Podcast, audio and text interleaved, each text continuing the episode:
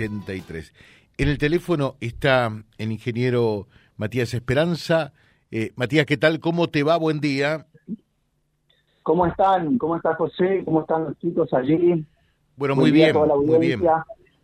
Contanos un poquitito porque eh, el, el, otro día fue relativamente rápido y tan solo para eh, sentar por allí el, el tema, en el hecho que en el vivero municipal vamos a tener un jardín botánico porque eh, la, a veces la vorágine de vía libre hizo que tuviéramos eh, poquitos minutos y después mucha gente que, que nos llamaba, que nos consultaba sobre cosas adicionalmente. A ver, eh, esto, ¿qué predio va a ocupar? qué, ¿Qué extensión va a tener? ¿Dónde va a funcionar? ¿Cómo va a funcionar?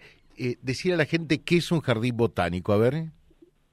Bien, primer principal, eh, la propuesta del proyecto Jardín Botánico Municipal va a funcionar aquí en Vivero. Eh, ¿Qué es un jardín botánico? Es una superficie en la cual se representan las regiones fitogeográficas de Argentina. ¿sí? ¿Quiénes representan esas regiones? Los árboles, ¿sí? la flora autóctona representativa de cada región la vamos a tener aquí, en el jardín botánico. ¿Sí? Eso es el jardín botánico. Es una le llaman la biblioteca viviente. ¿Por qué?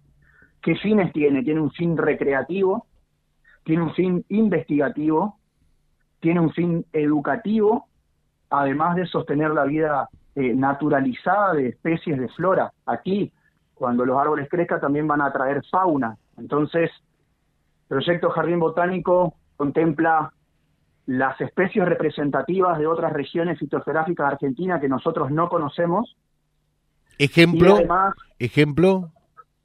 Y por ejemplo, las regiones fitogeográficas, primero decir cuáles son las regiones fitogeográficas. Tenemos la región del monte, que la región del monte abarca toda la parte oeste de Argentina, desde Catamarca al sur, ya toca Mendoza, toca también un poco de San Luis, va casi entero San Luis, ¿sí? Después tenemos la región del Parque Chaqueño. Parque Chaqueño es una de las regiones más grandes que contempla Argentina. Empieza en lo que es Formosa, Chaco y norte de Santa Fe y se extiende hasta el oeste. Por el oeste se extiende hasta Santiago, toca el sur de Tucumán, toca, bueno, en fin, las provincias de Córdoba, San Luis, San Juan, eso es el Parque Chaqueño, ¿sí? Luego tenemos la región de las Yungas, en la provincia de Tucumán.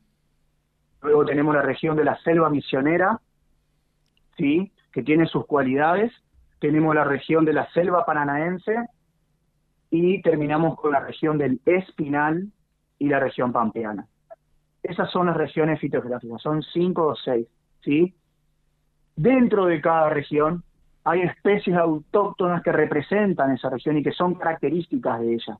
Por ejemplo, en el Parque Chaqueño eh, oriental, nosotros lo tenemos al quebracho colorado, que ya está implantado aquí en el, en el parque, en el proyecto del Jardín Botánico. Que tenemos algarrobo negro, algarrobo blanco, guayacán, guayaibí, eh, espina corona.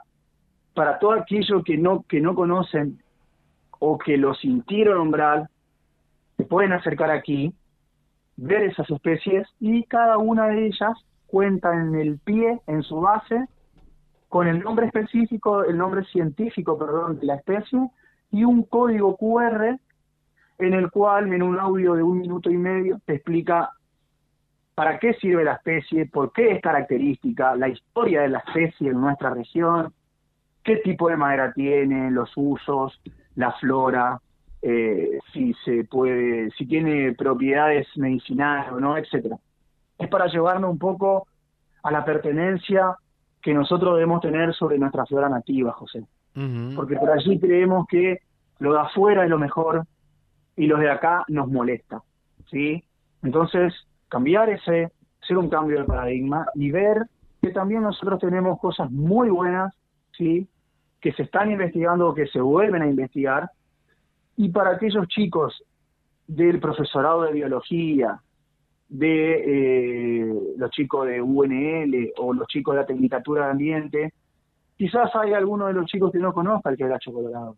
o que no, no que nunca haya visto un guayacán, que lo tenemos aquí en nuestra flora nativa a 10 minutos de por la ruta 40, por ejemplo, ¿me explico? Eh, está bien, ahora te pregunto, porque me quedó como duda por allí, eh, eh, cuando decís que va a ser de alguna manera una muestra, un espejo de lo que es toda la flora, flora del país, ¿vamos a tener especies de, de cada una de esas zonas?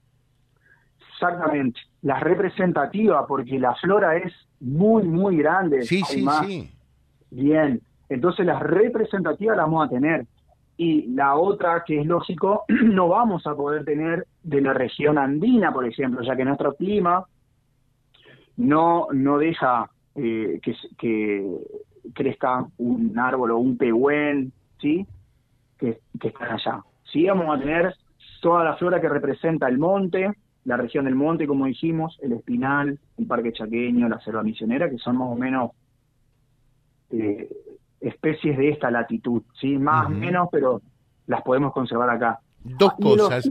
¿De cuántas zonas eh, pensás que, que puede tener eh, especies este jardín botánico y cuántas especies en total? A ver. Y son seis zonas del país ¿sí? Abarcamos todo el norte y vamos hasta la región pampeana inclusive. Solamente nos queda por representar lo que es la región fría, que no podemos por nuestro clima. Y especies, hoy tenemos alrededor de 20, 25 especies plantadas. Y por plantar, que va a ser una segunda etapa, hay unas 20 o 25 más. Así que contamos con 50 especies, ya estamos avanzando en los códigos QR con la imprenta, para ir terminando de colocar los carteles. ya están los senderos naturales hechos, sí, están nivelados con pasto, nada de, de meterle infraestructura, queremos que sea lo más natural posible. Y bueno, invitarla a toda la comunidad, esto es para instituciones públicas, para instituciones privadas, sean educativas o no, sean sociales o no, eh, sean personas privadas o, o personerías jurídicas que quieran venir, Así que está abierto para toda la comunidad, José. Eh, ¿Y, en qué horario, en qué horario van a atender? Porque lo importante también. Estamos viendo, estamos viendo el tema de horario. Por el momento lo recibimos en horario del vivero, de lunes a viernes, de 6 a 1. ¿sí? Y si voy yo, por ejemplo, ahora alguien me va a decir. Con educación para ver eh, el tema de convocatorias, organizar las convocatorias, dar turnos a las escuelas o a aquella institución que quiera venir, ¿sí? Entonces de esa manera nos organizamos y todos pueden venir con una charla técnica amena, cortita, simple y que se entienda bien la idea. También el Jardín Botánico cuenta con senderos, te decía, y con puntos de encuentro de descanso. Tienen senderos largos y senderos cortos, es decir, senderos en el que puede caminar un chico de 8 años hasta una persona de 80 años. ¿Me explico? Pueden venir todos. Sí, perfecto. perfecto. También, más allá de lo que es el jardín botánico y las cuestiones técnicas y sociales que tiene, es era en realidad poner en valor esta zona de eh, del vivero que estaba sucia, que se prendía fuego, que teníamos pinos totalmente quemados, los 30 metros de los pinos todos quemados, entonces se hizo un raleo, se limpió y se puso en valor. Una zona que antes estaba con pulsos de fuego constantemente, hoy recibe a personas de todas las edades para mostrarle lo magnífico que tenemos aquí en Argentina y nuestra flora nativa. Perfecto. Eh, mm, ¿Y qué extensión va a ocupar esto? Hoy el vivero cuenta implantadas nueve hectáreas, con posibilidad de extenderse otras nueve más. Así que estamos en eso. Está bien, pero, pero estás hablando del vivero. ¿Y, ¿Y el jardín botánico como tal? Estaba el jardín botánico, perdón. Hoy el vivero cuenta con 36 hectáreas en total. Sí. De las cuales 18 van a pasar a ser proyectos jardín botánico mm. y 12 quedan netamente para producir en el vivero. Mm. O sea, e, es una, una extensión realmente importante, significativa, eh, que se le concede al, al, al jardín. Así es, así es. Y hoy todas esas hectáreas están en desuso. Están, te digo, te repito, con pulsos de fuego.